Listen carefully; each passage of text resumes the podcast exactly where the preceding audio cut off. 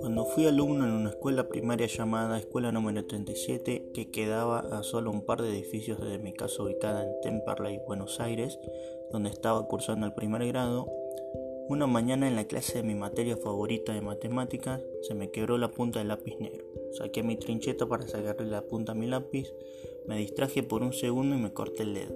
Me salía tanta sangre que manché todo mi delantal blanco. Me asusté tanto que lloré desconsoladamente, el cual la señorita de matemáticas corrió hacia mí para ayudarme.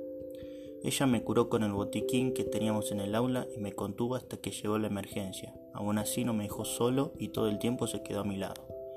Luego de pasar todo ese mal momento sentí algo especial por ella a ver lo buena y cariñosa que fue conmigo debido al incidente.